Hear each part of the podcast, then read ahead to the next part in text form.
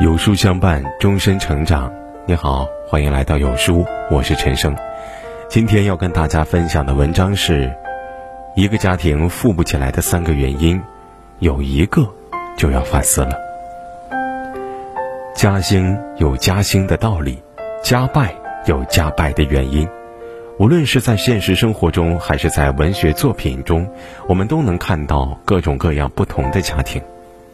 有的家庭虽然初期资产并不雄厚，却能够越过越好，家中人才辈出，日子也越来越兴旺；而有的家庭，虽然家底可观，后期却慢慢走了下坡路，家中人心涣散，日子也越来越惨淡。一个家庭是富贵发达，还是逐渐衰败，其实都是有内在原因的。如果家庭富不起来，不妨看一下家中是否有这三种现象。只要有一个，就必须要反思一下了。冰心曾说过：“一个美好的家庭，乃是一切幸福和力量的根源。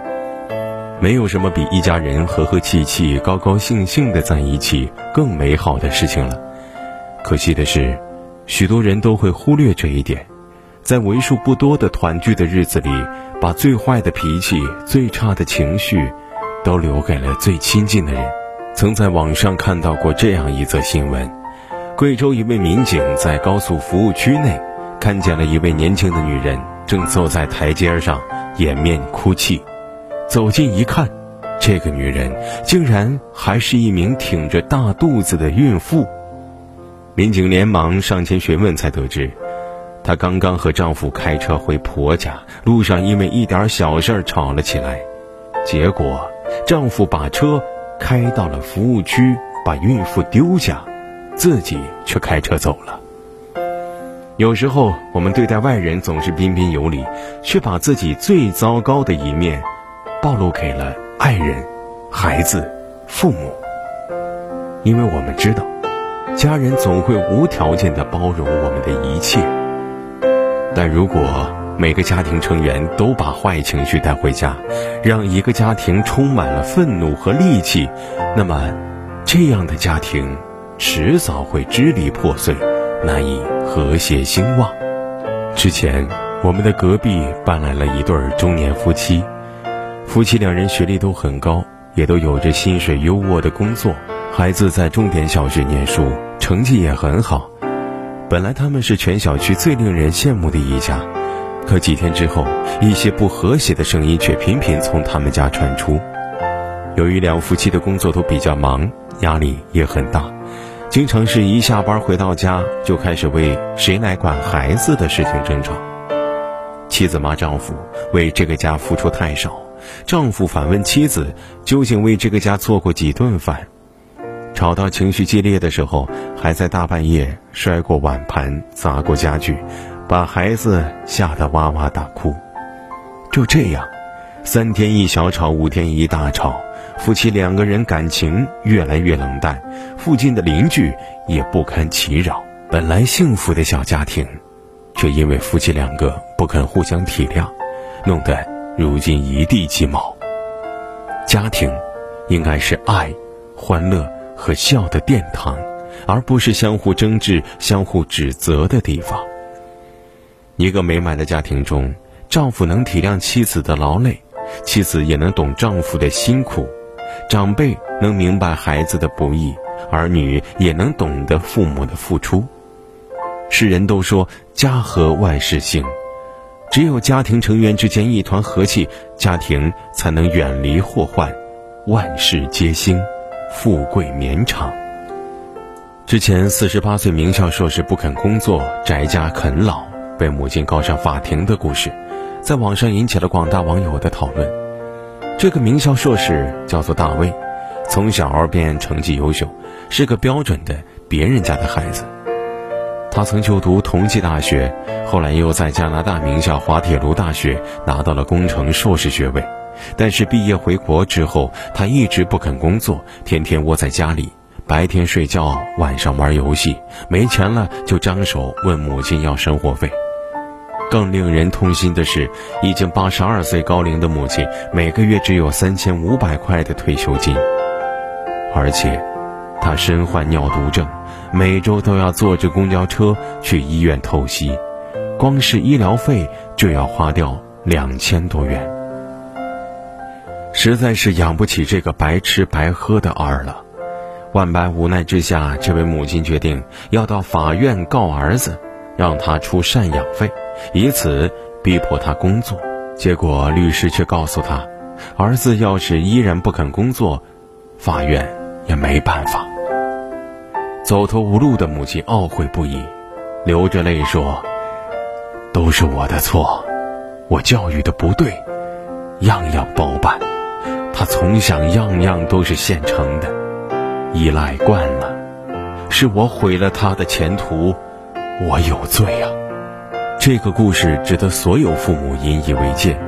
在一个家庭中，父母长辈往往都会以孩子为中心，但这种爱稍不留神就会变成溺爱、纵容。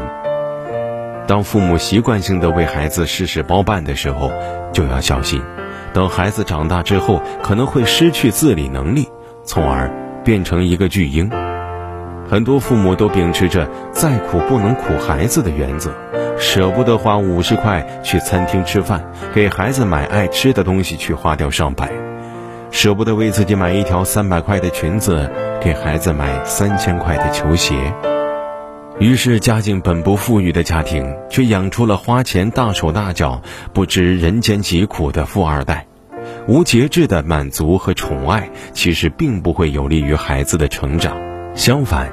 还会让孩子缺乏对社会道德的敬畏，变得骄纵任性，甚至做出害人害己的行为。孩子是一对夫妻爱的结晶，也是一个家庭希望的延续。希望天下父母都能明白，惯子如杀子。如果孩子在成长的过程中没有得到很好的教育，那么家庭也将会走向衰败。司马光家训里说得好：“积金以遗子孙，子孙未必能守；积书以遗子孙，子孙未必能读。不如积阴德于冥冥之中，以为子孙长久之计。”意思是留给子孙万贯家财，他们未必能够守得住；留下许多书籍，他们也未必能读。倒不如行善积德，唯有以德传承。方能让子孙受到长久的庇佑，家庭兴旺发达，经久不衰。一个良好的家风，不论在什么时候，都是一个家庭兴旺的根本。说起郭麒麟，很多人都会想到富二代、星二代这样的标签。郭麒麟在综艺拜托了冰箱中的一段采访，颠覆了众人对富二代的想象。他独自在租来的房子中。淋浴头是网上最便宜的，屋子里灯坏了就自己买了灯泡换上，买东西的购物袋还要留下来当做家里的垃圾袋。网友们惊呼：一个富二代怎么抠门到了这种地步？其实，这是他一直以来养成的节俭习惯使然。他的父亲郭德纲十分注重传统的家教家风，无论是徒弟还是孩子，都必须要守规矩，在家里。师兄们吃饭，他要给师兄端茶倒水。有了好吃的，他也会让师兄们先吃，自己则最后吃。见了长辈儿，一定要恭恭敬敬，并且用“您”来称呼。作为郭家长子，这样的非正常待遇，最终造就了他的坚韧、独立、谦虚、有礼。和他合作过的明星无不称赞。现在，就算不靠父亲的名声，他的才能品质也已经可以让他独当一面。所谓家风，不一定要写在纸上，家长的言传身教、时刻叮嘱，就能让后代受益于无形之中。有一个家族曾得到人们的无限追捧和仰慕，千年名门望族，两浙第一世家，一诺奖，二外交家，三科学家。四国学大师，五全国政协副主席，十八两院院士，这就是我们熟悉的钱氏家族。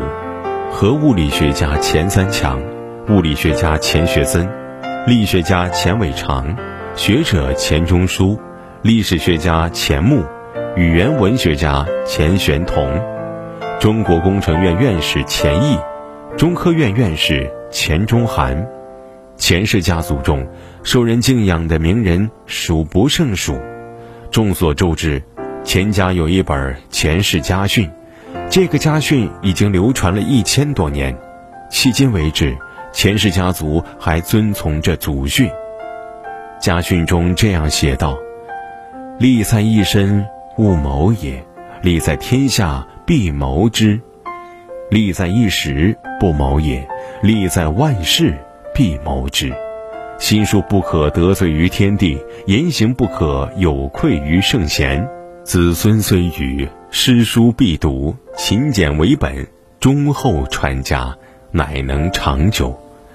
浩然正气的家风伴随着每一代孩子的成长，也守护着整个家族，让钱家越来越繁荣兴旺。蔡元培在中国人的修养里提到：“家庭者。”人生最初之学校也，家庭是人生之中的第一所学校。一个人的行为、思想都和家庭的教育引导密切相关。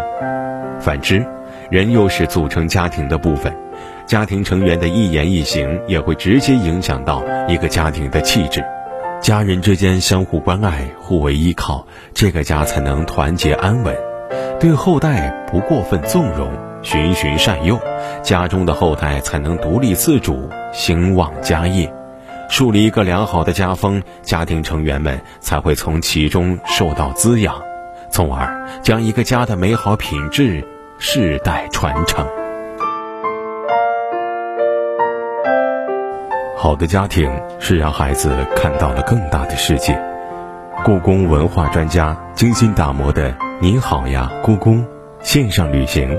让孩子快乐旅行的同时收获知识，原价四十九元，限时一元抢购，识别二维码立即加入。好，今天的文章就跟大家分享到这里了。如果你喜欢今天的文章，记得在文末点亮再看，跟我们留言互动哦，这样有书就能每天都出现在您公众号靠前的位置了。另外。长按扫描文末二维码，在有书公众号菜单免费领取五十二本好书，每天有主播读给你听。明天同一时间，我们不见不散。